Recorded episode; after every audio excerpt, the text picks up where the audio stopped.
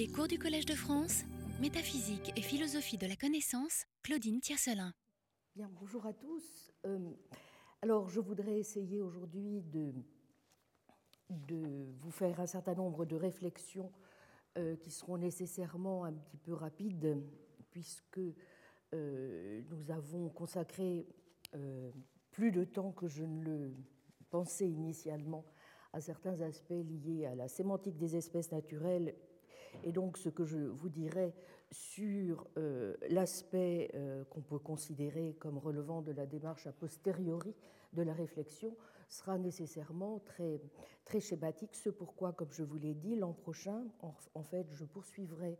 le, les leçons de, cette année en donnant un petit peu plus d'amplitude, d'une part, euh, donc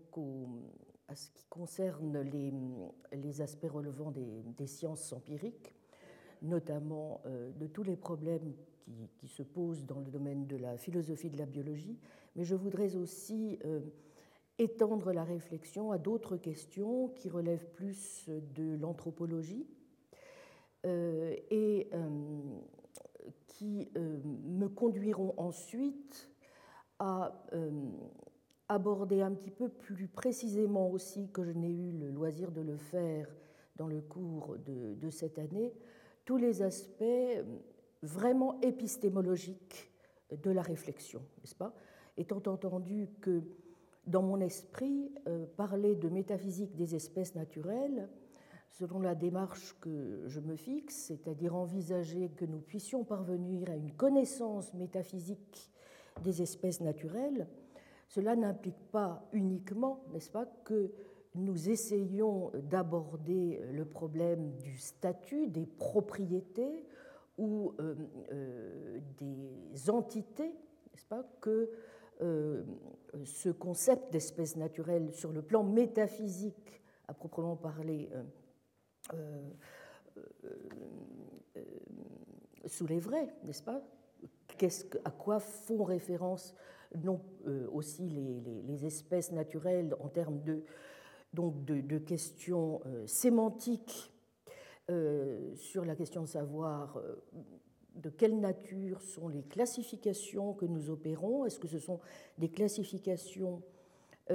qui sont les nôtres ou bien est-ce qu'elles renvoient bel et bien à un certain nombre d'entités réelles dans la nature, n'est-ce pas? Bon, ça, ce sont les aspects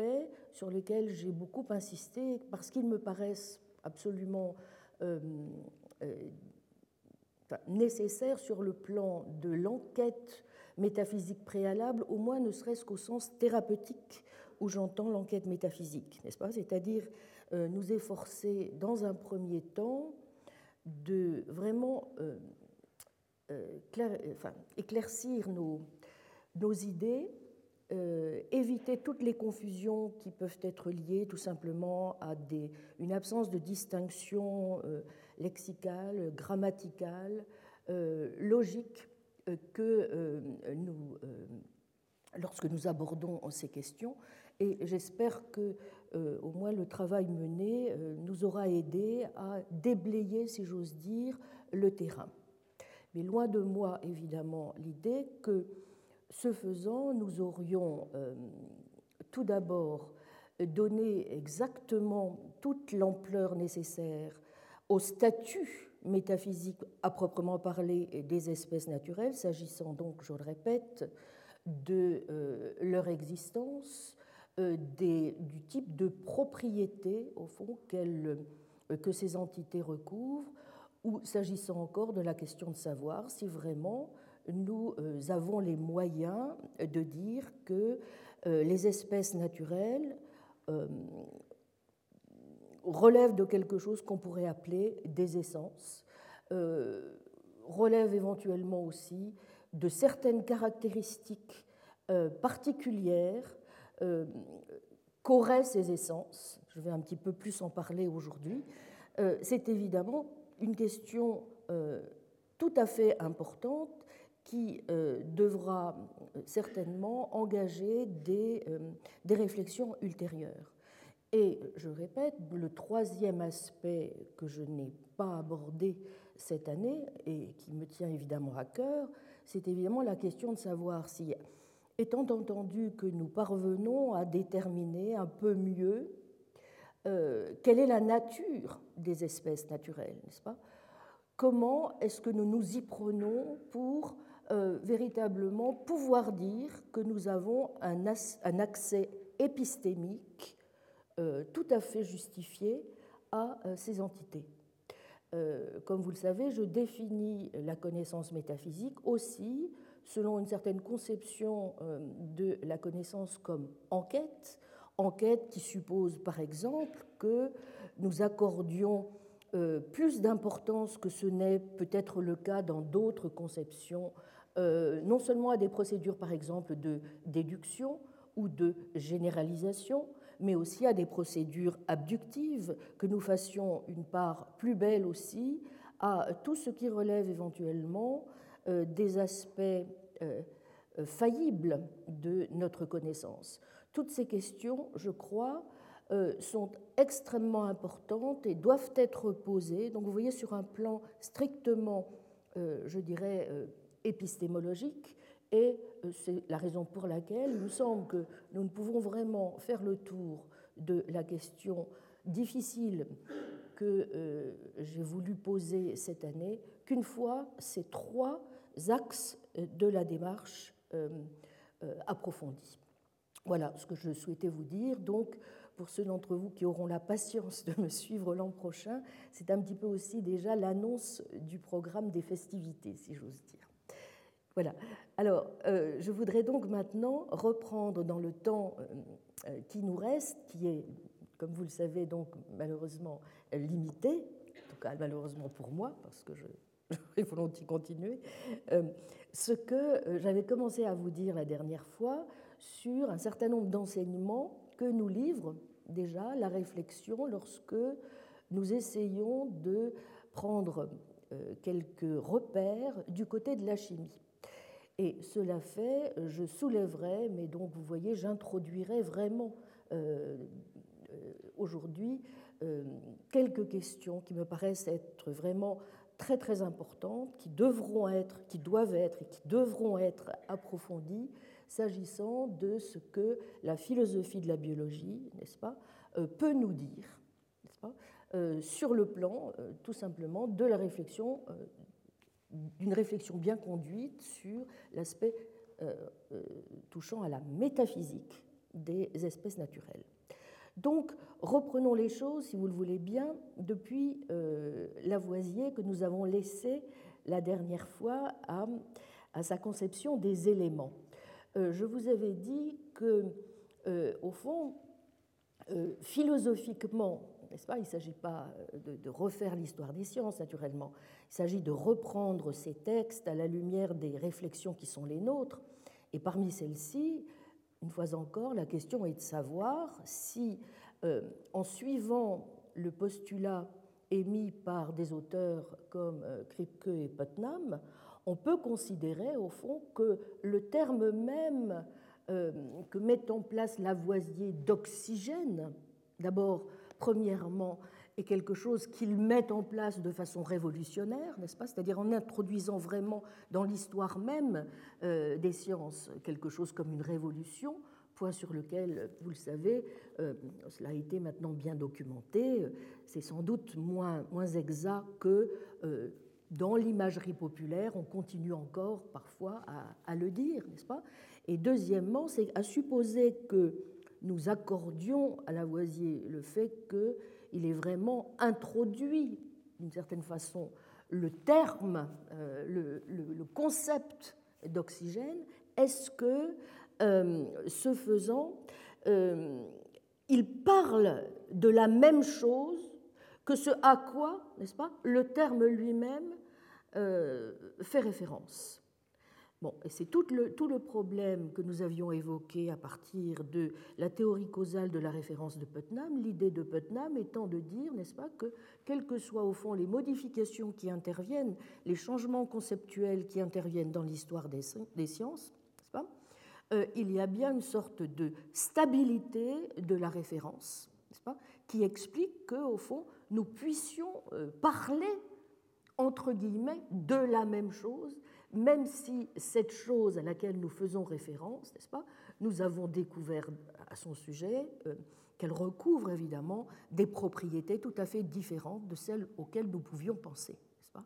Euh, L'eau est H2O, ce n'est pas quelque chose que euh, nous savons depuis la nuit des temps, n'est-ce pas? Bon. Alors, s'agissant en particulier, je vais y revenir de certains, certains termes d'espèces Peut-être que la situation, euh, enfin, la situation si vous voulez, sur la, la, signification philosophique de ces changements conceptuels est peut-être différente. C'est peut-être pas la même chose lorsque nous avons un terme comme oxygène ou lorsque nous avons un terme comme cuivre, soufre euh, ou, fer, n'est-ce pas, qui étaient des termes au fond euh, auxquels les, anciens déjà songeaient, n'est-ce pas? Bon, donc peut-être que là aussi il faut introduire une distinction dans, euh, euh, à ce niveau-là. Bon, en tout cas, si nous ne maintenons pas, vous voyez, philosophiquement, le problème est le suivant, si nous ne donnons pas raison jusqu'à un certain point à la thèse de Putnam, n'est-ce pas, l'idée donc d'une certaine stabilité de la référence en dépit des variations historiques du concept lui-même, des changements conceptuels qui peuvent être donc euh, révolutionnaires qui peuvent être introduits euh, dans, l'histoire des sciences. Euh, il y a même un deuxième problème très aigu qui se pose, c'est qu'à ce moment-là, on n'a même pas la possibilité de dire, ce qui est pourtant le cas au vu de ce que la science a permis de comprendre par après, n'est-ce pas, que Lavoisier, sur certains points, s'est trompé. N'est-ce pas On ne peut même pas parler d'erreur d'une certaine façon, voyez, si on ne peut pas euh, tabler sur le fait qu'il y a au moins certains points de stabilité à partir desquels le discours de Lavoisier se,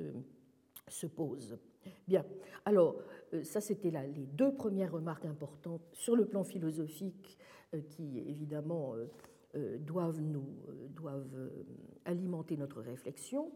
et j'avais commencé à, vous montrer dans un deuxième temps que il était assez euh,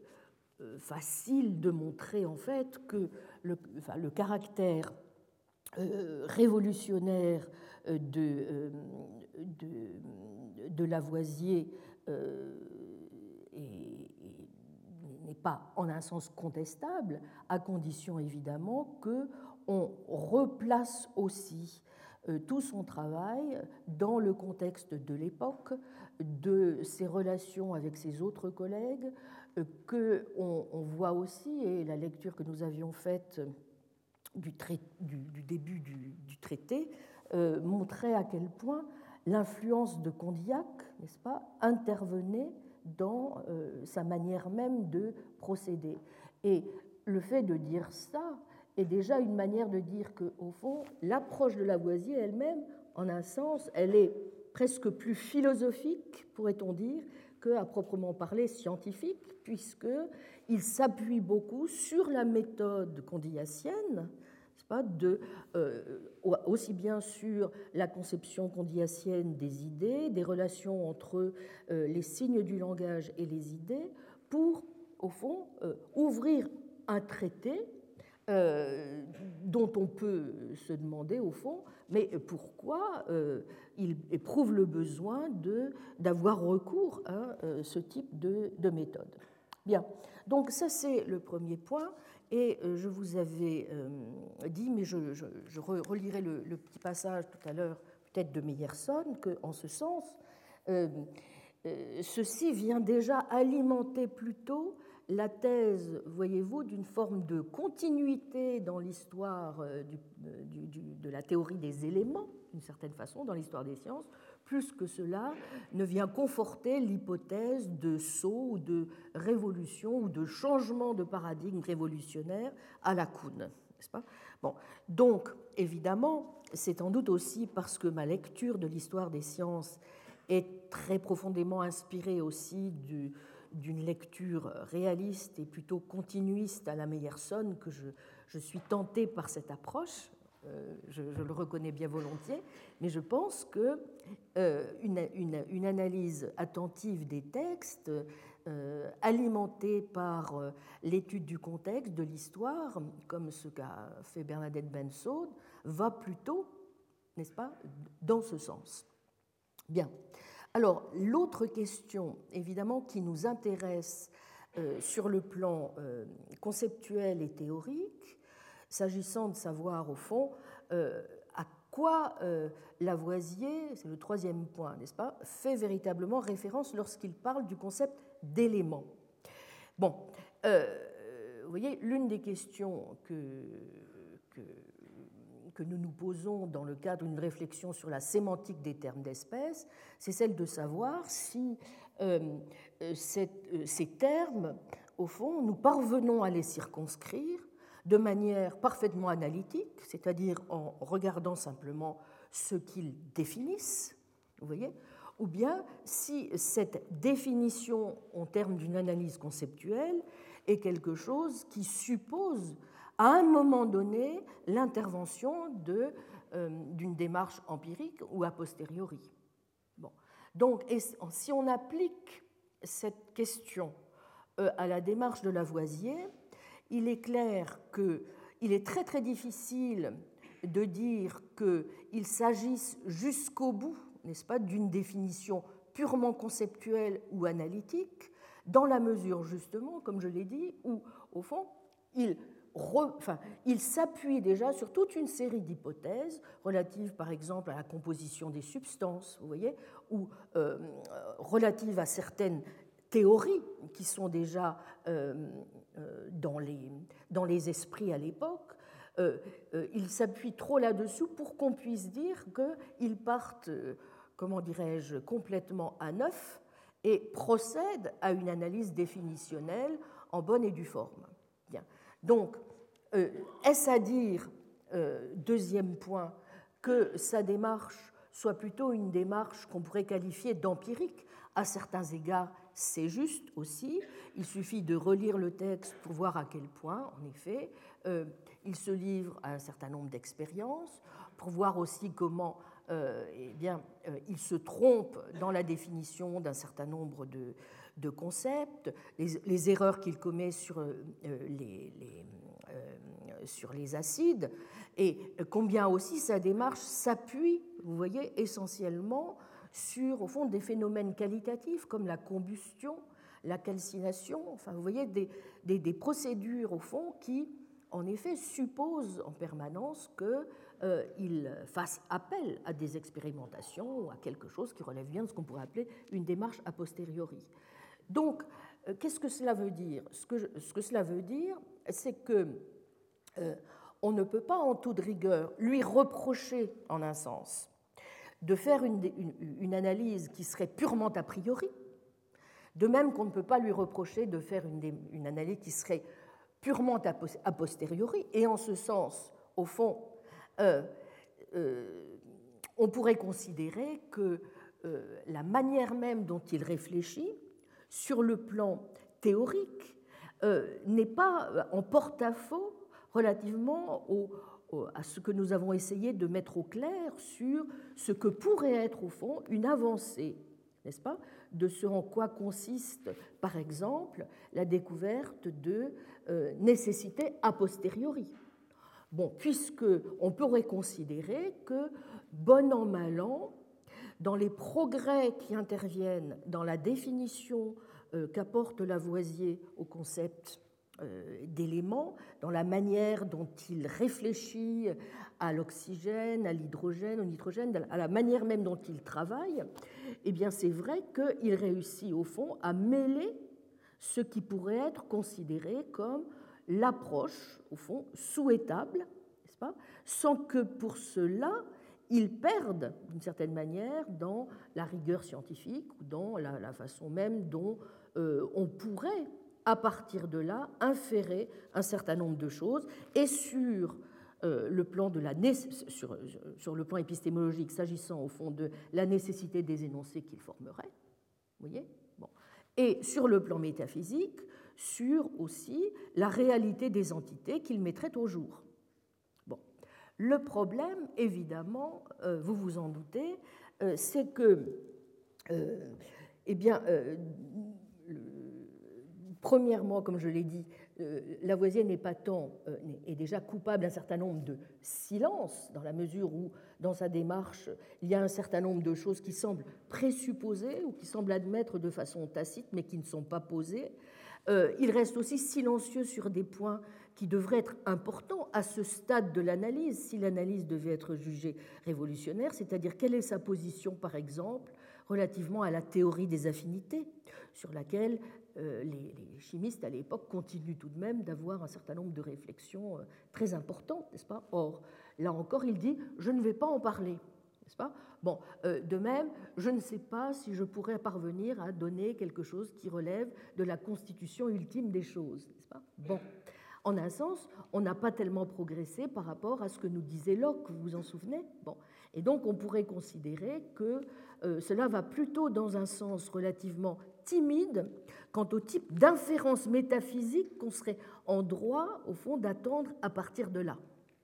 Vous voyez? Bon, ça c'est évidemment une première difficulté. La deuxième difficulté, c'est que, évidemment, le, un autre problème euh, évidemment majeur, c'est que malheureusement Lavoisier euh, ne s'est pas tant trompé qu'il a été en un sens démenti ensuite par l'histoire des sciences, même s'il n'a pas été euh, le seul à être démenti, n'est-ce pas, puisque aussi bien Dalton que Mendeleïev, en un sens, n'est-ce pas, ont continué aussi à commettre un certain nombre d'erreurs sur ce en quoi consiste la composition chimique, sur ce que c'est qu'un élément. Je ne vais pas rentrer dans tous les détails de l'histoire du concept d'élément, euh, je vous renvoie à, l'histoire précise, mais c'est vrai que c'est seulement à partir du moment où euh, on a pu faire euh, un saut dans l'analyse isotopique, n'est-ce pas, qu'on a pu évidemment se rendre compte que ce qui était véritablement définitionnel du, concept, terme d'élément, n'est-ce pas, c'était la charge nucléaire et non pas du tout le poids. Or, à partir du moment où euh, c'est ce concept qui détermine ce que c'est que l'identité d'un élément chimique. Évidemment, on change, vous comprenez, de registre et on ne peut plus considérer que euh, Lavoisier a eu raison jusqu'au bout. Alors, cela posé, euh, donc aussi bien relativement à ce qui se passait avant lui, n'est-ce pas? C'est-à-dire, euh, si vous reprenez la conception aristotélicienne, ou si vous reprenez aussi ce qui euh, était euh, dans les, esprits au XVIIe, puis jusqu'à la, moitié du XVIIIe siècle, il est entendu que les analyses, on ne peut pas juger de la valeur théorique, s'agissant en tout cas de l'aspect a priori de la démarche de Lavoisier, de façon qui remettrait totalement en cause l'aspect euh, non, révolutionnaire de ce qu'il apporte. Mais s'agissant de ce qui s'est passé ensuite, après lui, c'est vrai qu'en un sens, il n'a pas fait, peut-on dire, moins mal que d'autres, n'est-ce pas? Le problème, euh, puisque les progrès qui ont été, euh, qui ont été introduits, même si évidemment on peut considérer que la table périodique est un, progrès considérable, n'est-ce pas? Mais il n'empêche que tant que nous n'en sommes pas à la définition des isotopes, euh, on peut considérer qu'il euh, y a, au fond, aussi bien avant qu'après lui, quelque chose qui relève davantage d'une continuité que d'une véritable révolution dans le terme, dans le concept même d'éléments chimiques ou de ce qui est, si vous voulez, définitionnel de ce qui constitue euh, un, élément. Bon, alors, euh, bon, donc ça c'est le premier point. Alors, la, la, question ensuite, évidemment, euh, qu'il faut poser, c'est euh, à supposer donc que nous admettions le principe selon lequel Lavoisier n'a pas été euh, celui qui a révolutionné euh, euh, le, terme, le concept d'élément, et que des changements conceptuels de taille, n'est-ce pas, se sont produits. Est-ce que l'on peut considérer, premièrement, n'est-ce pas, que, au fond, euh, l'hypothèse de la stabilité de la référence sur laquelle s'appuie Putnam est donc nulle et non avenue, vous voyez, puisque de fait, on peut considérer que la définition euh, de la dernière théorie euh, à partir de l'analyse isotopique est la bonne, puisque c'est elle qui donne, semble-t-il, ce qui est définitionnel sur le plan métaphysique, quasiment. Vous voyez, la charge nucléaire, ce qui est définitionnel de l'élément. Donc si c'est le cas, est-ce que, et c'est l'hypothèse par exemple que suggère euh, quelqu'un comme Joseph Laporte, est-ce qu'on doit considérer à ce moment-là que si on reprend les choses sur le plan des différentes modifications qui sont intervenues dans l'histoire des sciences, au fond, on a eu affaire à ce que Laporte appelle des décisions, vous voyez, conventionnelles, dans chacun des cas, qui ont été liées, au fond, aux intérêts que pouvaient avoir les scientifiques à telle ou telle époque. J'ai indiqué qu'en s'agissant de Lavoisier, on pouvait considérer qu'il s'intéressait surtout aux aspects qualitatifs des phénomènes, par exemple, vous voyez, et que cela euh, expliquerait, au fond, pourquoi sa décision serait allée dans un sens que dans un autre. Vous voyez que si on dit cela,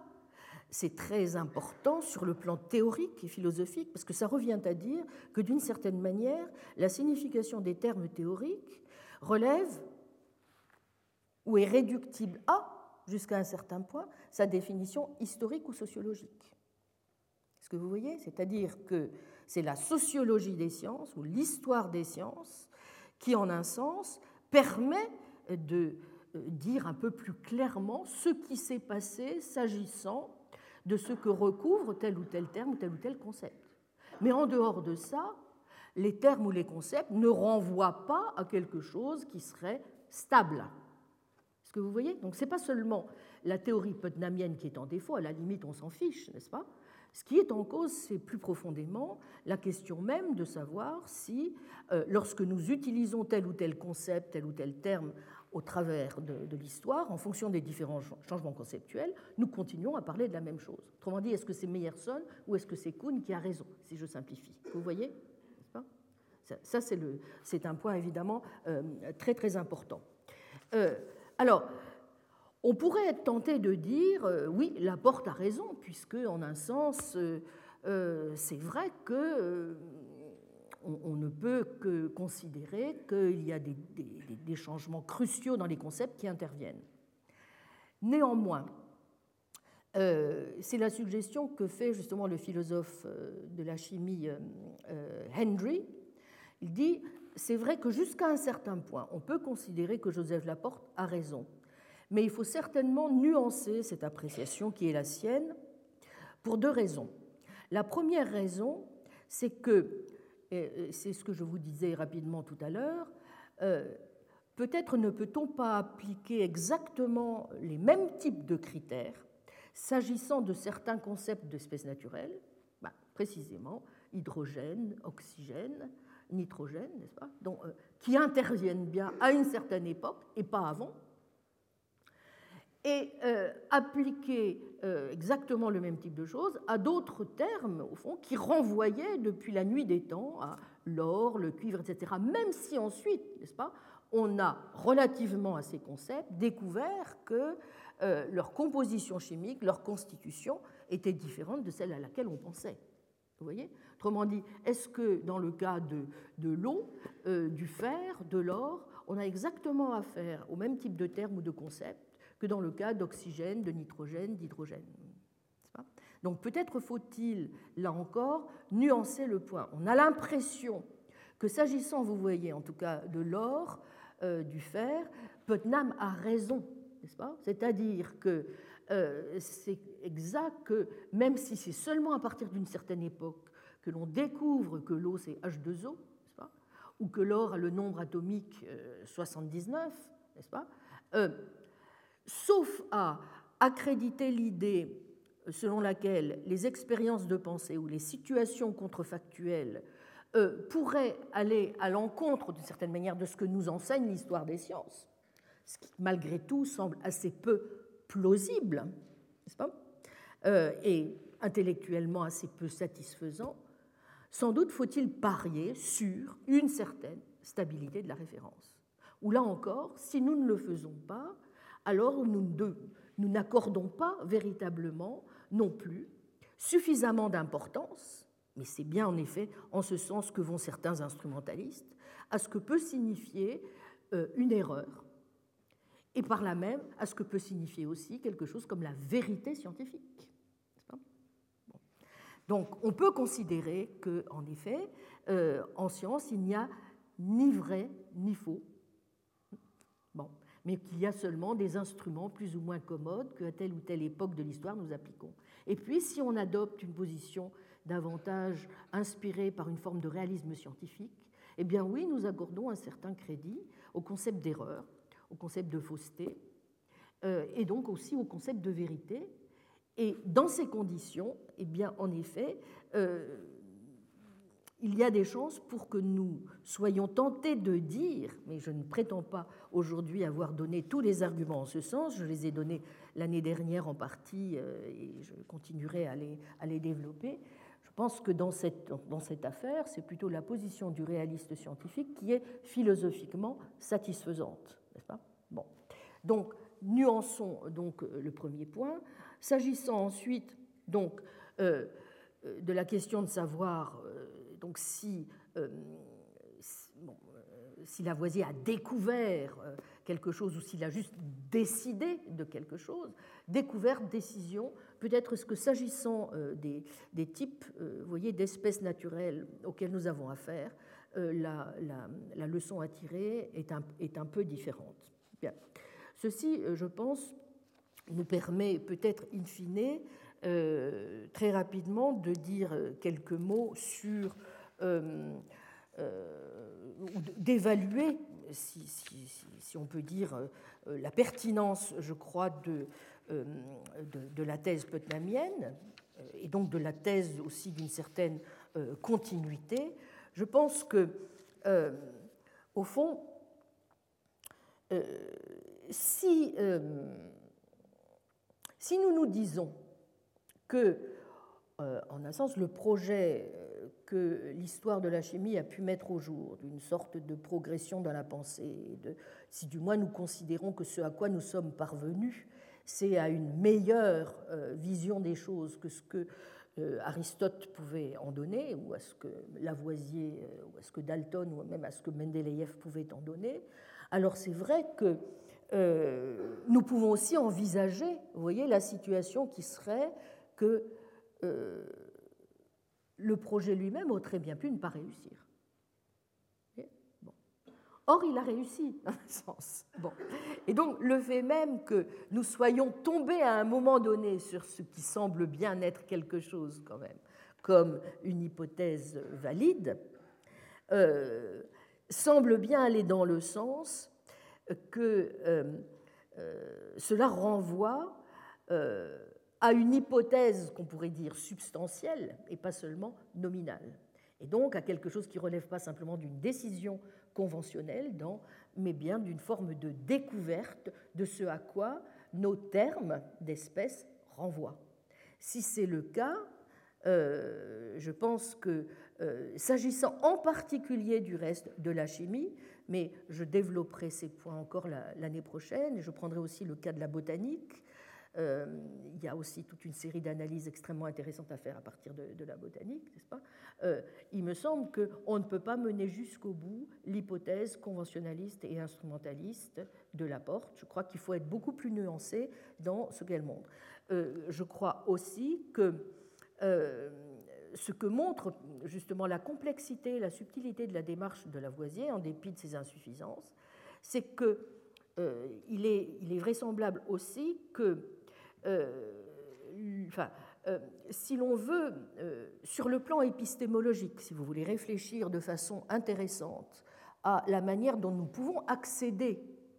à la connaissance de ce en quoi consistent précisément certaines espèces naturelles, il me semble que ce qu'il montre très bien, c'est que nous ne pouvons certainement pas nous livrer à une analyse qui serait purement a priori, qui serait simplement définitionnelle. Alors, euh, même si on considère qu'il s'appuie sur un certain nombre d'hypothèses liées à l'histoire, liées euh, aux travaux qui sont menés à cette époque, oui, et pourquoi pas, n'est-ce pas? Cela enrichit aussi sa réflexion. De même, le fait qu'il enrichisse son analyse au simple plan de l'analyse conceptuelle, vous voyez, de la théorie condiliacienne, est aussi peut-être quelque chose dont il faut peut-être tenir davantage compte lorsque précisément nous essayons de réfléchir à ce qu'est la, bonne méthode exploratoire sur le plan épistémologique, sur le plan de l'accès aux entités auxquelles nous pouvons euh, parvenir. Donc, ensuite, le fait même qu'on puisse aussi considérer qu'il applique avec sérieux tout ce qui peut relever de, la démarche a posteriori appliquée, En dépit, là encore, évidemment, des imperfections de la méthode, en dépit des erreurs euh, patentes euh, qui seront ensuite euh, relevées sur, ces, ces, expériences, cela montre en tout cas qu'il est aussi tout à fait conscient du fait qu'on ne peut pas parvenir à une analyse correcte ou qui nous, permet à un moment donné de tabler sur de quoi nous parlons au juste quand nous faisons référence à un certain nombre, de termes, si euh, nous ne faisons pas appel à ce type de démarche. Et ce type de démarche, je crois que ce qui est aussi intéressant, c'est le troisième point, vous voyez, c'est que euh, non seulement il n'interdit pas de, considérer que certains des énoncés qu'il fait ont bien une forme de nécessité a posteriori, puisque certains points sur lesquels il parvient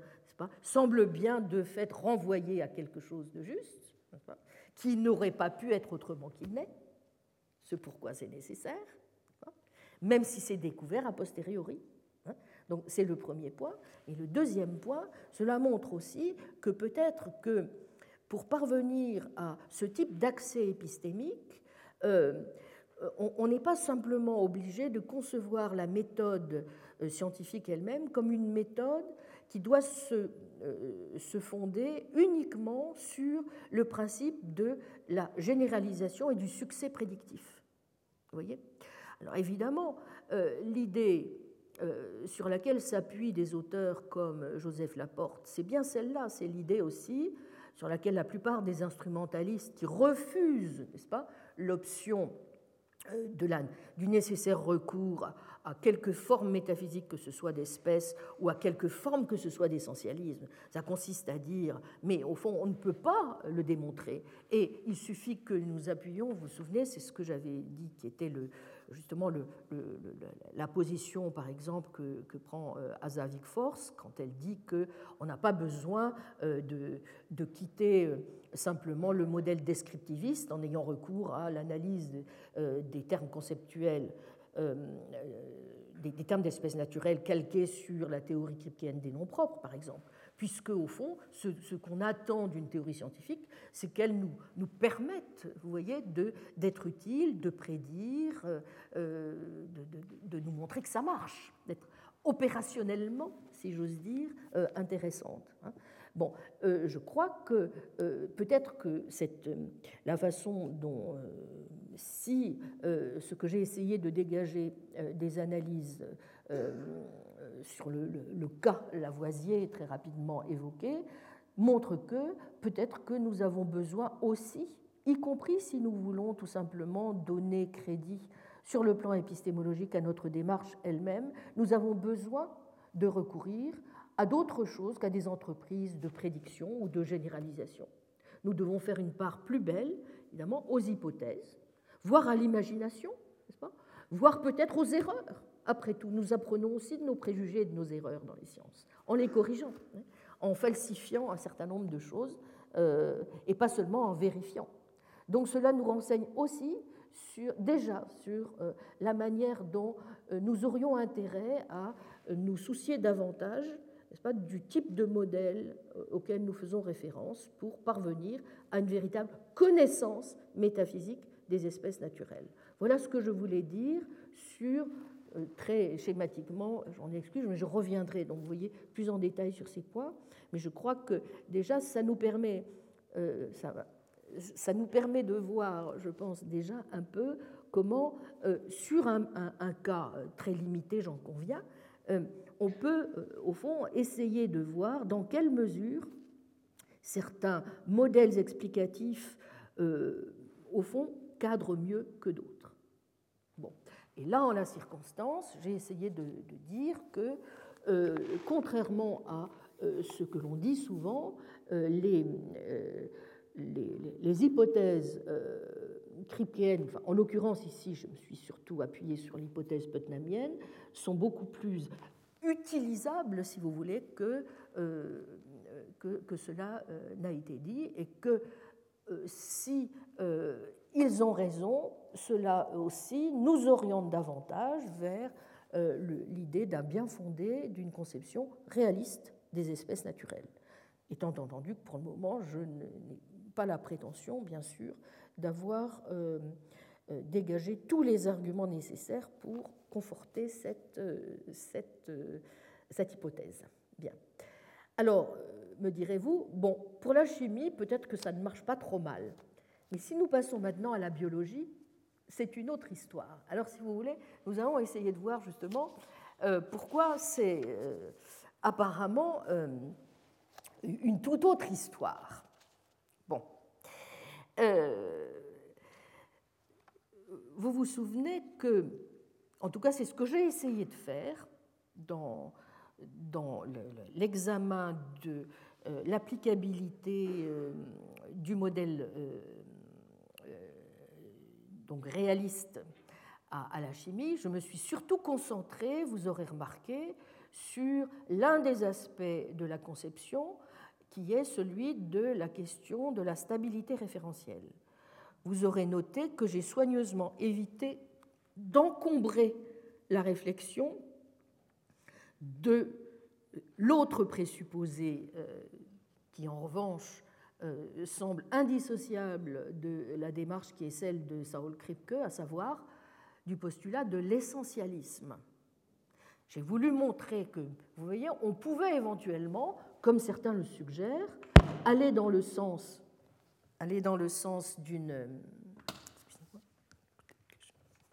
aller dans le sens d'une, euh, d'une position de ce genre, au fond, montrer sa fécondité, sans entrer dans tous les tracas euh, conceptuels et théoriques que peut poser l'adoption d'une forme d'essentialisme. Bon. Mais supposons maintenant que nous euh, considérions que euh, pour parvenir véritablement à une connaissance métaphysique des espèces naturelles,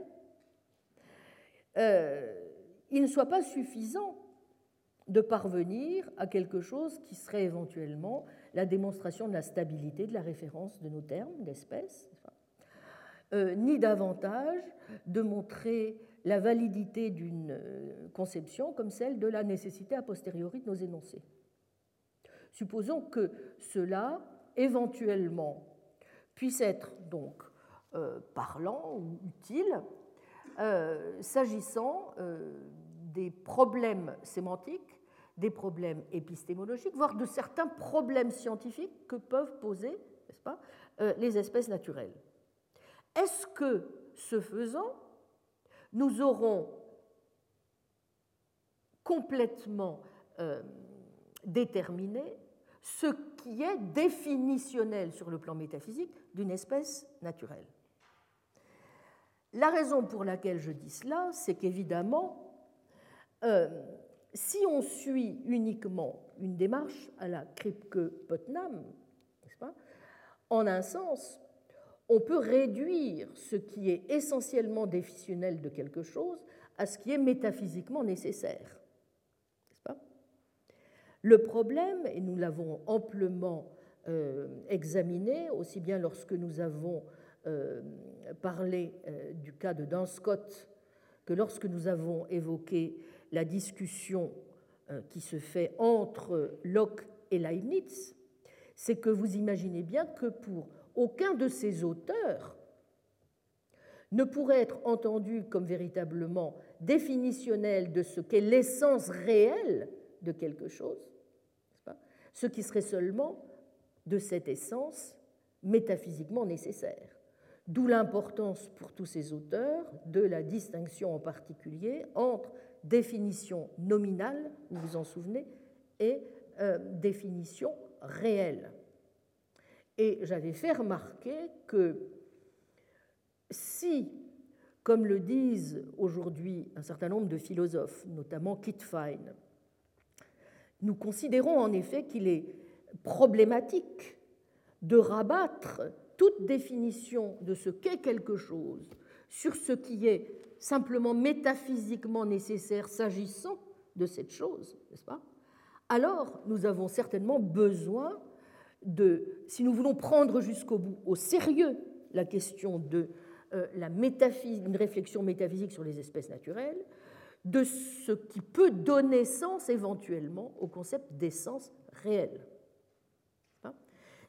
Et ce, d'autant plus si, plutôt qu'à Locke, c'est à Leibniz, vous vous en souvenez, que nous donnons raison. Ce qui, vous l'aurez compris aussi, euh, je crois, est un petit peu le souhait que j'ai émis pour un certain nombre de raisons que j'ai essayé précisément en suivant Leibniz d'exposer. Autrement dit, si nous voulons aller jusqu'au bout dans l'engagement réaliste s'agissant des espèces naturelles, il faut bien qu'à un moment ou à un autre, nous essayons de tirer au clair la question de l'essentialisme et celle de savoir jusqu'où on peut ou on ne peut pas défendre dans les sciences une forme d'essentialisme. Alors pourquoi est-ce que je pose surtout euh, aujourd'hui cette question? Ben, C'est parce que dans le cas de la biologie, comme vous le savez, euh, le consensus pas, euh, le plus souvent, c'est l'anti-essentialisme. Bien. Pourquoi? Eh Bien justement, pour une raison qui relève de ce que j'ai appelé la première tension sur l'exemplier que je vous ai donné, n'est-ce pas? Savoir qu'il semble bien que euh, pour un philosophe de la biologie et pour un biologiste tout court, euh, l'essentialisme relatif aux espèces parfaitement incompatible avec la théorie moderne de l'évolution. Bien. Euh, donc, on pourrait dire qu'en un sens, euh, Kripke et Putnam sont complètement fous, puisque eux, ils considèrent, vous vous en souvenez, nous avons lu les textes, que, mais non, ça ne pose pas du tout de problème. Ils pensent que leurs thèses essentialistes sont parfaitement applicables, y compris, n'est-ce pas, euh, au type d'entité hein, que sont les espèces biologiques. Donc, les natural kind,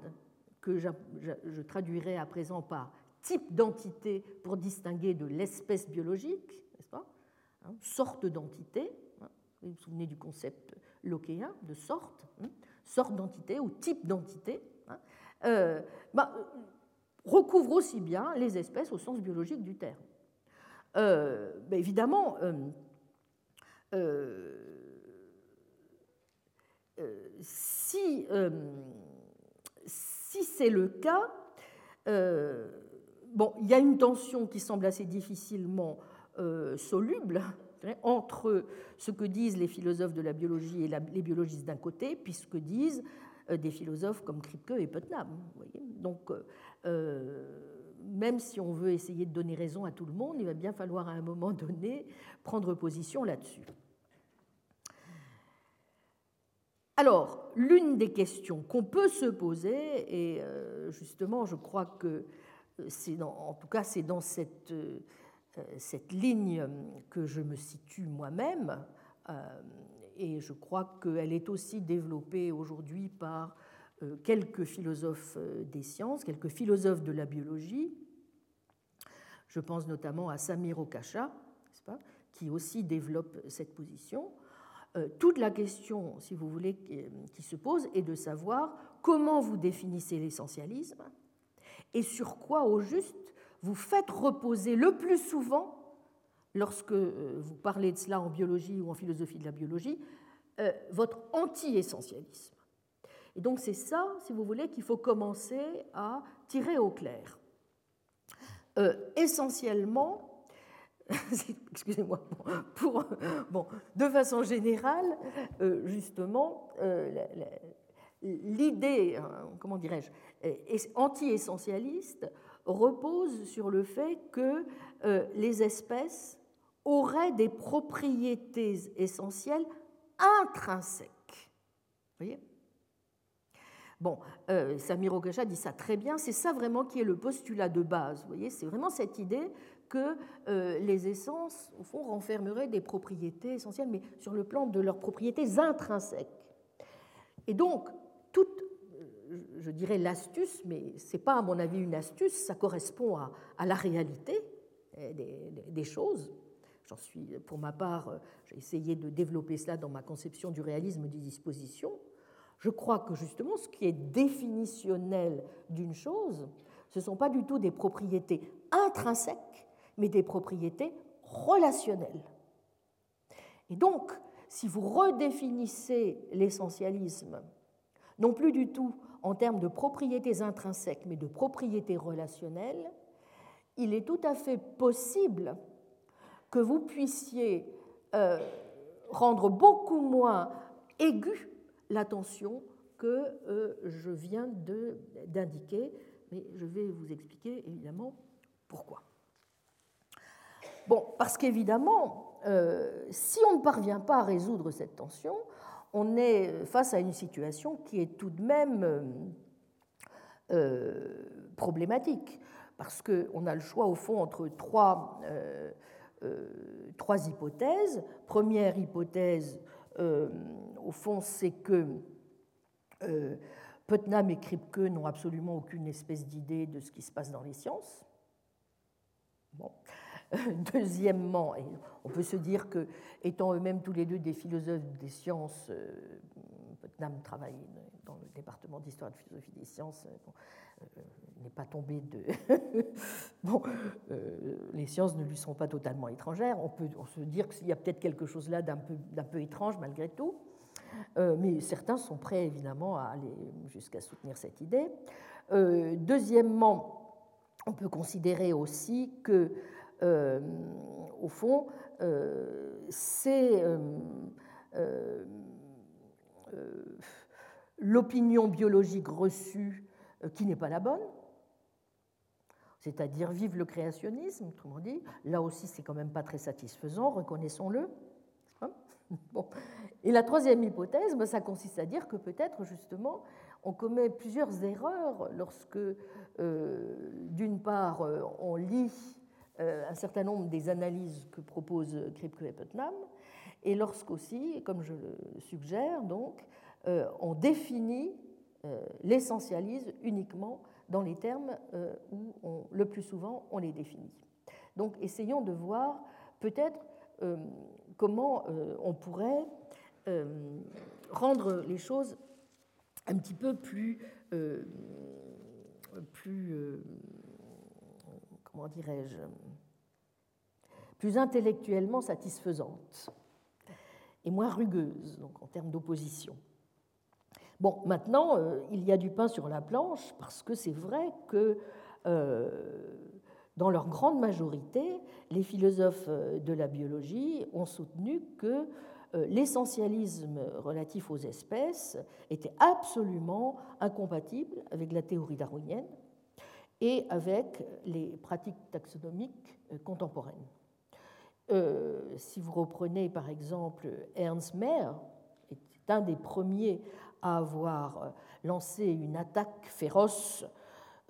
sur le concept d'espèce essentialiste ou qu'il appelle typologique, n'est-ce pas, de la biologie pré-darwinienne. Et il recommande évidemment de substituer à ce concept typologique un concept d'espèce biologique. Bon. Euh, alors, même si les, les, les, idées de Ernst Mayr ont été euh, beaucoup critiquées euh, au cours des années et que les, les, conceptions d'espèces biologiques ont été pléthoriques, n'est-ce pas, dans, les années qui ont suivant, suivi, pardon, il est certain que l'attaque qui est la sienne de l'essentialisme a été presque unanimement acceptée euh, par les biologistes et par les philosophes de la biologie. Si vous prenez par exemple John Dupré, John Dupré écrit en 1999 On reconnaît de façon générale que la théorie darwinienne de l'évolution a rendu intenable la conception essentialiste classique de l'espèce. Euh, Elliot Sauber, et Dieu sait c'est un des grand, très grand philosophe contemporain de la biologie, pas, dit aussi ceci en 1994 l'essentialisme à propos de l'espèce est aujourd'hui euh, lettre morte, dead issue. Enfin, bon, rangé au magasin donc des, antiquités. Mais euh, en même temps, vous voyez, dans le même temps, euh, c'est quand même aussi à la même époque que surgissent des thèses comme celle de Kripke et Putnam. Donc cela doit aussi tout de même un petit peu poser question. Euh, alors,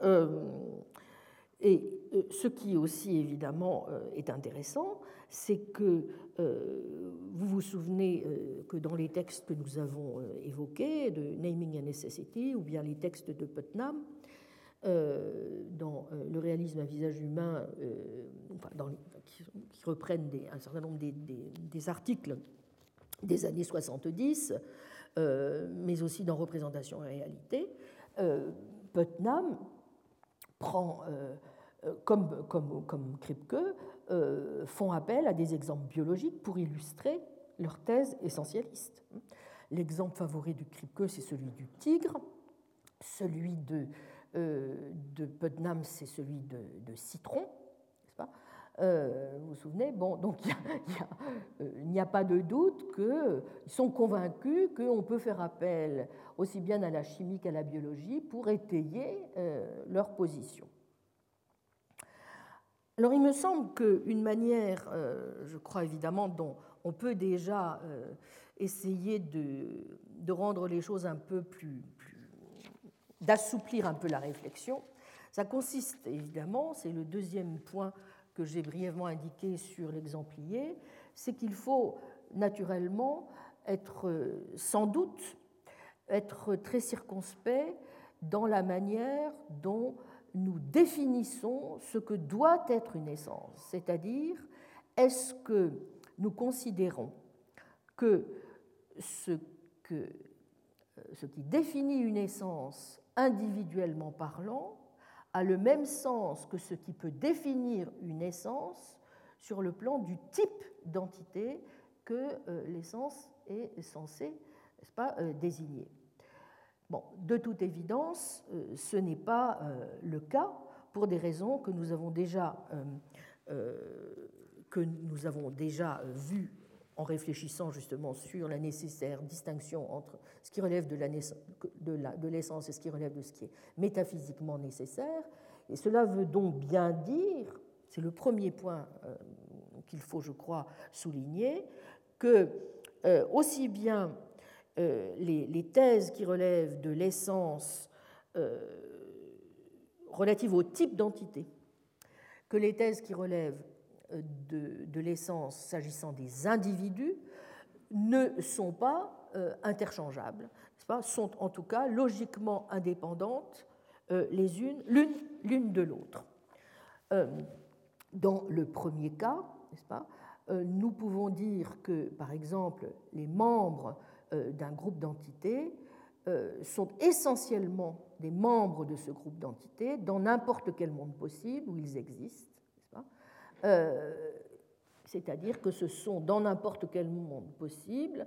euh, nécessairement des membres de ce groupe d'entités. Mais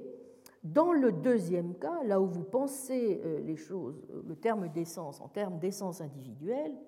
alors il est tout à fait possible de dire que, par exemple, les membres de tel ou tel groupe d'entités sont accidentellement des membres de ce groupe. Et donc, que dans d'autres mondes possibles, n'est-ce pas, ils auraient pu être des membres de différents groupes. Autrement dit, le fait que l'essence du type d'entité, du groupe d'entités, soit quelque chose, n'est-ce pas, est tout à fait compatible avec le fait de dire que euh, le concept même d'essence individuelle, au fond, n'aurait aucun sens. Vous pouvez parfaitement soutenir une forme d'essentialisme euh, s'agissant du groupe d'entités, ou du type d'entité, pardon, et euh, sans adopter nécessairement, sans que cela implique que vous adoptiez nécessairement une forme d'essentialisme relativement à l'individu. Je dis ça pour le moment, on dit il faut logiquement distinguer les deux types de définitions, étant entendu, je le répète, aussi, que je ne suis pas sûr qu'en ayant une forme d'essentialisme de type 1, nous ayons exactement tout ce dont nous ayons besoin pour définir ce que peut être euh, l'essence d'une espèce. Bon, cela posé. Deuxième, deuxième chose euh, à dire, et donc, par exemple, si vous prenez euh, un, un, philosophe comme David Wiggins, n'est-ce pas? David Wiggins soutient à l'évidence que la seule forme d'essentialisme, qui est très aristotélicien et lockéen, si vous voulez, que la seule forme d'essentialisme qui vaille, c'est évidemment la thèse de l'essentialisme de l'individu, c'est-à-dire que les organismes sont effectivement essentiellement euh, des membres de l'espèce euh, à laquelle ils appartiennent. Et donc on ne peut pas envisager de monde possible dans lequel, si vous voulez, par exemple, un être humain existerait mais ne serait pas un être humain.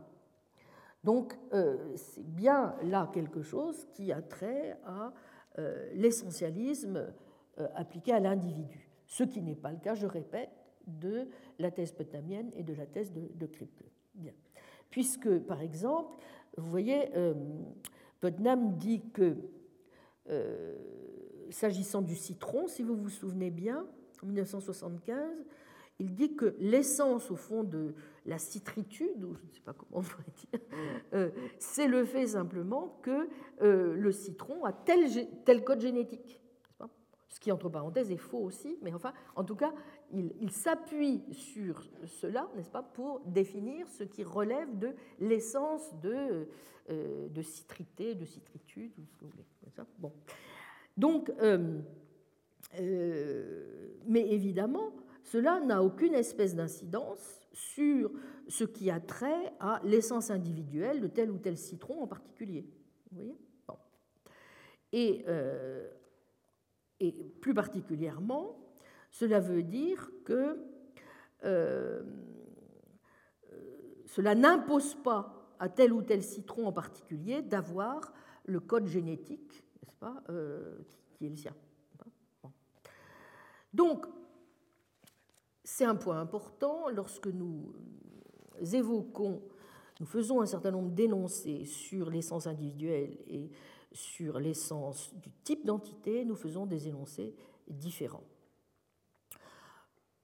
Une manière aussi de le dire, c'est de considérer que dans le premier type d'énoncé, relativement, euh, de façon générale, vous avez besoin au fond de quoi? Bon, d'un bon fauteuil, puis de vous livrer à des spéculations de, philosophes et de métaphysiciens sans vous préoccuper de ce que la science peut vous dire. Pas?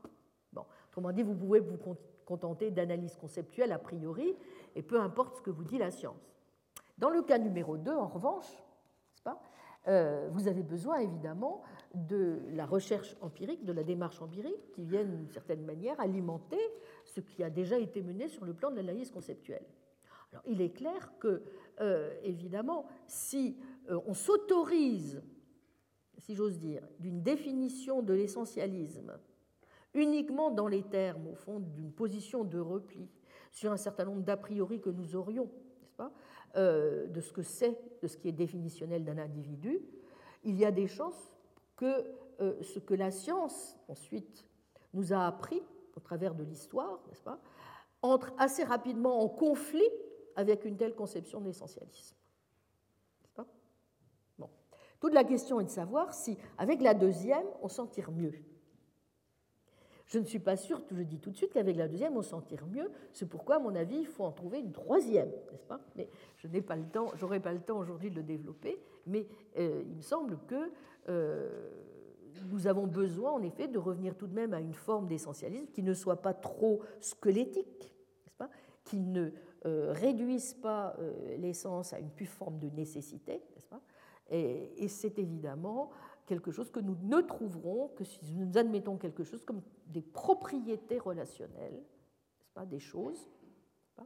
des propriétés dispositionnelles des choses, étant entendu que par ailleurs, ces propriétés dispositionnelles des choses ne suffisent pas pour nous dire ce que sont réellement les choses et ce que sont réellement les espèces, mais que nous avons aussi besoin du moins dans le, dans le système que j'essaie de développer, c'est celui-là, d'un certain nombre de lois de la nature. Bien. Parce que si nous nous contentons, une fois encore, d'une forme d'essentialisme relationnel, euh, bon, nous troquons certes un essentialisme relationnel euh, contre un essentialisme individuel des propriétés intrinsèques qui est beaucoup moins convaincant, aussi bien si on suit l'histoire de la logique que, l'histoire des sciences de cours, mais en même temps, euh, on oublie peut-être aussi euh, toute une série de choses qui ont trait tout simplement à la composition générale du monde, à ce qu'il fait marcher, à ce qui organise le ciment des choses, n'est-ce pas? Donc nous avons besoin, outre de certaines caractéristiques des propriétés des choses, de ce qui fait que les propriétés puissent coller les unes avec les autres de façon non arbitraire, non conventionnelle. Et pour ça, nous avons besoin aussi de lois, n'est-ce pas? Bon, ça c'est une autre partie de, la question. Si nous tenons maintenant à l'examen simplement au niveau de, l'espèce, vous voyez que euh, nous avons en tout cas euh, la, nécessité de distinguer euh, les, les, choses. Alors, supposons un instant que nous euh, considérions, euh, nous prenions au sérieux le consensus anti-essentialiste. Que voit-on en effet à l'œuvre, euh, parce que je l'ai dit plus que je ne l'ai argumenté jusqu'à présent, que voit-on en effet à l'œuvre dans ce consensus anti-essentialiste Eh bien, comme je vous l'ai dit, si vous prenez le cas de Ernst Mayr, eh bien, le concept d'espèce prédarwinien, de la biologie prédarwinienne, c'est l'idée qu'au fond, chaque, chaque, espèce est constante, ne bouge pas, pas, à travers le temps. Et donc, que elle, une espèce, c'est ce qui est constitué euh, d'individus euh, semblables qui ont en commun une essence euh, commune, hein, donc qui, est la même et qui est immuable, qui ne change pas. Bon, donc évidemment, si nous acceptons une telle caractérisation de l'essentialisme, euh, comme celle que propose Ernst Mayr, euh, naturellement, cette caractérisation est à l'évidence incompatible avec la théorie de l'évolution, puisque celle-ci montre une des choses, en tout cas fondamentales que, celle-ci montre, c'est que les espèces les plus communes ont évolué à partir d'un ancêtre commun et que euh, les espèces, euh, tout simplement, ne sont pas restées euh, immuables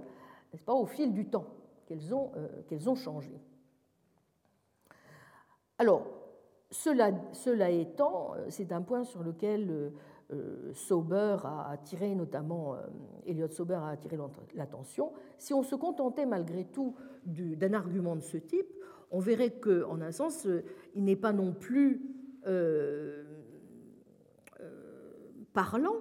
dans la mesure où, si vous réfléchissez un petit peu à ce qui se passe en chimie, vous pouvez parfaitement considérer que l'oxygène euh, soit euh, euh, se transmue en, nitrogène sans pour cela considérer que l'hypothèse vienne fracasser totalement l'essentialisme que vous pouvez défendre par ailleurs à propos des espèces chimiques. Bon. Donc l'idée même d'une mutabilité des espèces, en tout cas,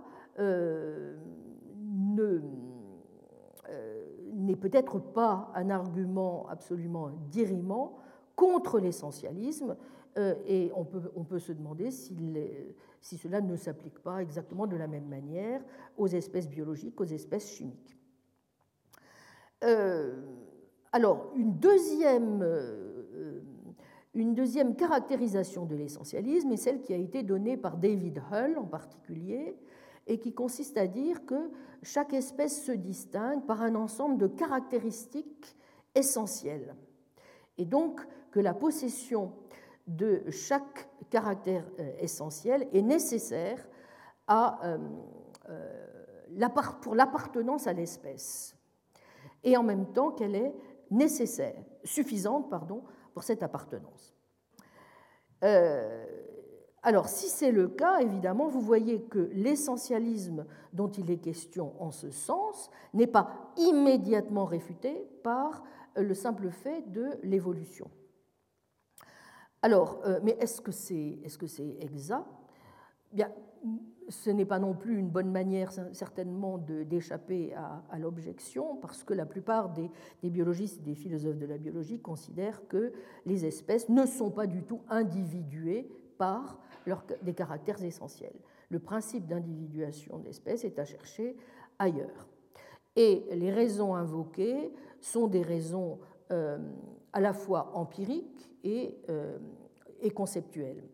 Empiriquement, il n'est tout simplement pas vrai que euh, les groupes d'organismes sur lesquels les biologistes travaillent, au fond, aient en commun tout un ensemble de traits morphologiques, physiologiques ou génétiques qui les distingueraient radicalement d'une espèce à l'autre. C'est vrai que le plus souvent, en tout cas pour un certain nombre de groupes d'organismes, on utilise toute une variété de, critères de diagnostic pour, pour individuer euh, euh, les, organismes qui reposent sur la morphologie euh, et, et, que ces critères-là permettent parfois de distinguer de façon relativement peu ambiguë les espèces, même si dans ce cas, et c'est notamment le cas justement en, botanique, il est très très difficile de mettre tous les taxonomistes d'accord sur les, bonnes, les bonnes frontières, n'est-ce pas, entre les espèces. Il y a beaucoup de contestations donc sur, euh, sur cette question. Donc, euh, cette, cette, idée selon laquelle il y aurait au fond une sorte d'arbre de la vie, n'est-ce pas, euh, qui serait qui, serait, qui se déploierait tout uniment est quelque chose qui est évidemment très problématique. Bref, ce que l'on même dans les cas non problématiques, les taxons se distinguent plus par des groupes de traits hein, euh, phénotypiques qui ont tendance à covarier, n'est-ce pas, euh, plus que par des caractéristiques essentielles. Bon, donc, euh, cela signifie que même si, puisque l'autre argument invoqué, comme vous le savez, c'est l'idée selon laquelle euh, si on s'attachait maintenant aux propriétés génétiques, la situation serait différente. Mais euh, il est tout simplement euh, clair également que même dans ce cas, n'est-ce pas, il n'est pas vrai qu'il y ait une propriété génétique commune que auraient en commun tous les membres d'une espèce donnée et que n'auraient pas les autres espèces. Le plus ce que, ce que l'observation empirique montre, au contraire, c'est que euh, les membres d'espèces euh, assez proches, euh, de façon caractéristique, ont en commun la plus grande majorité de leurs gènes, mais au sein de chaque espèce, il y a beaucoup de variations génétiques. Donc, cela ne veut pas dire évidemment qu'on ne puisse pas trouver un certain nombre de, un nombre important de ressemblance génétique entre les membres d'une seule et même espèce. Euh, en général, on dit que dans l'espèce humaine, euh, la plupart d'entre nous avons 23 paires de chromosomes, hein, que les primates euh, qui nous sont les plus proches en ont 24. Mais il est vrai aussi, nous le savons, que nous n'avons pas tous, êtres humains,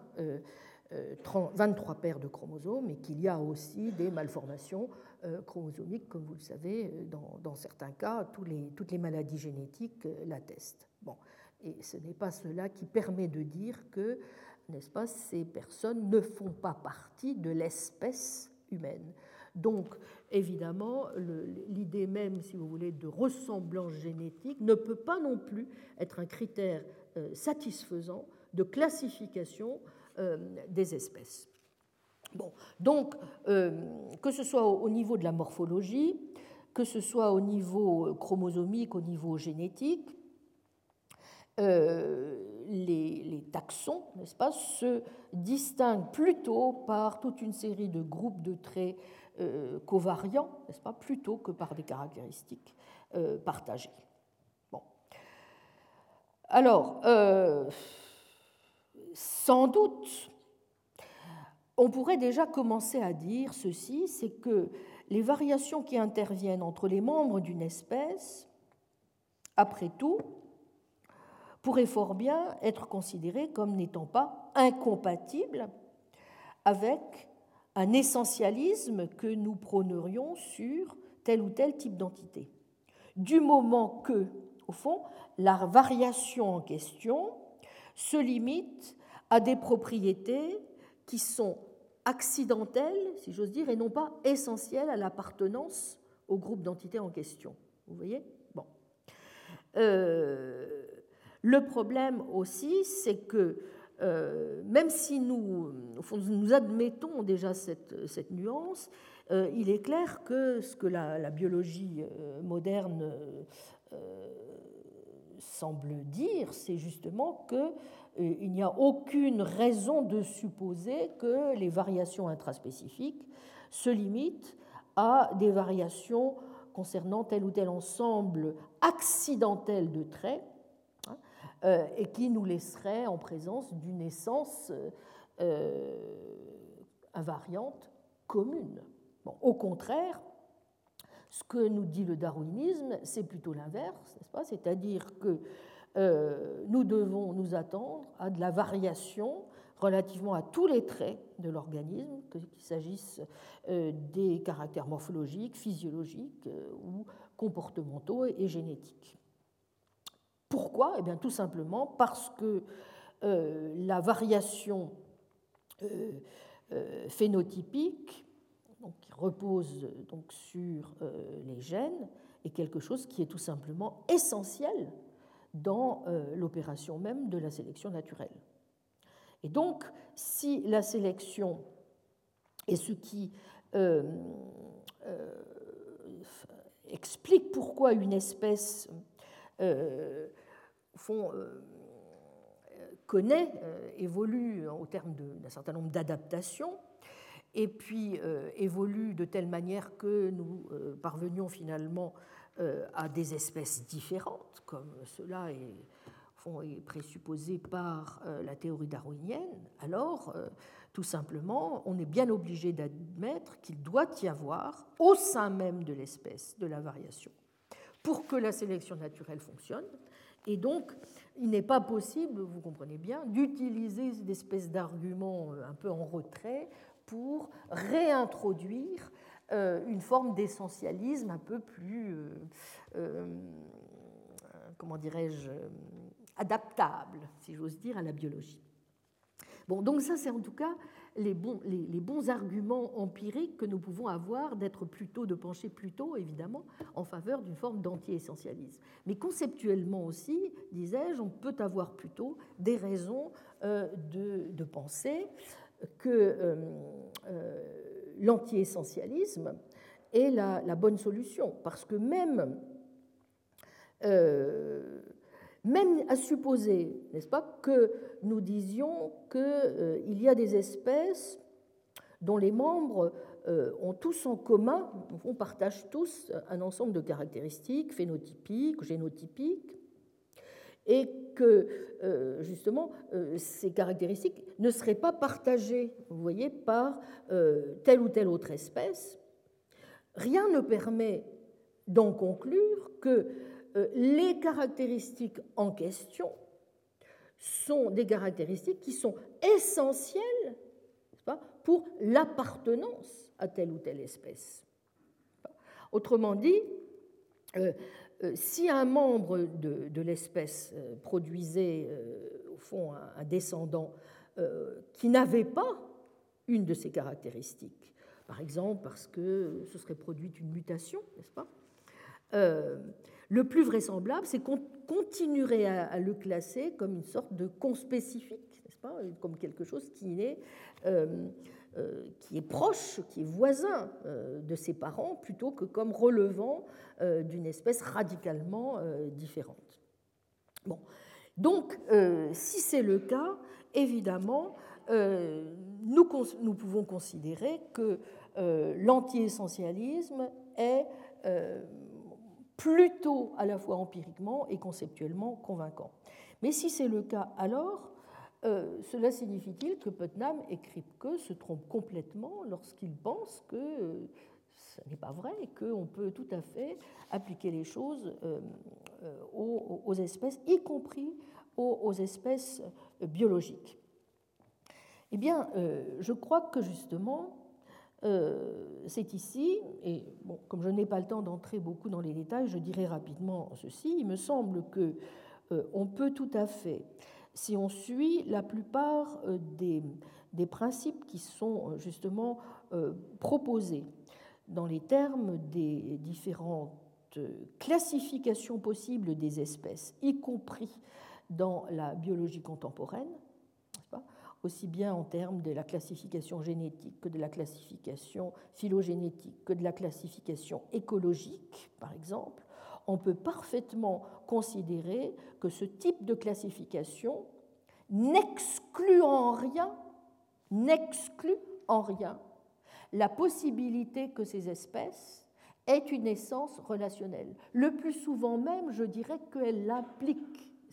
C'est-à-dire que dans la plupart des critères, quels que soient ceux qui sont invoqués, selon, n'est-ce pas, le choix qui est fait par les philosophes de la biologie ou par les biologistes du concept qui serait le plus opératoire, n'est-ce pas? Le plus souvent intervient quelque chose comme ce qui relève au fond de l'aspect fonctionnel pas, de l'entité de sélection, et ce qui relève aussi non pas de ce qui est une propriété intrinsèque de l'organisme, mais ce qui relève de son rapport, du rapport de l'organisme avec les autres organismes ou avec l'environnement. Et donc, euh, si, euh, y compris, vous voyez, dans le cadre de ce qui est, euh, quelle que soit leur variété, les, critères qui sont invoqués dans la, biologie contemporaine ne rendent absolument pas impossible la possibilité de défendre une forme d'essentialisme des propriétés relationnelles. Donc je n'ai pas le temps de développer ce point, mais je tenais tout de même à terminer sur ceci aujourd'hui parce que je ne voudrais pas donner l'impression que, euh, en dépit des apparences, l'essentialisme euh, se verrait une fois pour toutes rejeté par un certain nombre euh, d'interrogations sur lesquelles, évidemment, nous sommes obligés de réfléchir, qui nous viennent de la biologie. je crois au contraire qu'il est tout à fait non seulement possible, mais presque souhaitable si nous voulons aller jusqu'au bout d'un certain nombre d'hypothèses que font les philosophes de la biologie sur ce qui constitue des critères de classification des espèces satisfaisants, d'aller en faveur d'une forme d'essentialisme du moins minimal. Voilà. Mais évidemment, ce ne sera pas un essentialisme du type de celui euh, que, évidemment, vous trouvez le plus souvent associé à certaines caractéristiques de l'essentialisme aristotélicien ou certaines caractéristiques de l'essentialisme lochéen. Bon, et enfin, la deuxième euh, leçon que je voudrais tirer aussi, c'est que si euh, on peut effectivement, y compris en essayant de partir d'un certain nombre de réflexions à la lumière de ce que les sciences nous apportent, euh, ne pas évacuer d'emblée les hypothèses euh, élaboré sur le plan à la fois historique, euh, Leibniz plutôt que Locke, n'est-ce pas euh, Putnam et Kripke plutôt que Kuhn, plutôt que Laporte, n'est-ce pas Eh bien, à ce moment-là, je crois qu'on peut, on est parfaitement légitimé à aller un peu plus loin dans le sens d'une hypothèse réaliste plus forte s'agissant de la métaphysique des espèces naturelles. Et donc c'est ce point que je souhaite euh, l'an prochain approfondir en, d'une part, comme je vous l'ai dit, en, retravaillant euh, d'autres, dans d'autres domaines scientifiques euh, les, difficultés, il ne faut pas se cacher, n'est-ce pas, à une hypothèse de ce genre, et d'autre part, en approfondissant aussi le modèle épistémologique dont nous avons besoin si nous voulons vraiment pouvoir parler d'une authentique connaissance métaphysique des espèces naturelles. Je vous remercie. Retrouvez tous les contenus du Collège de France sur www.colège-2-france.fr.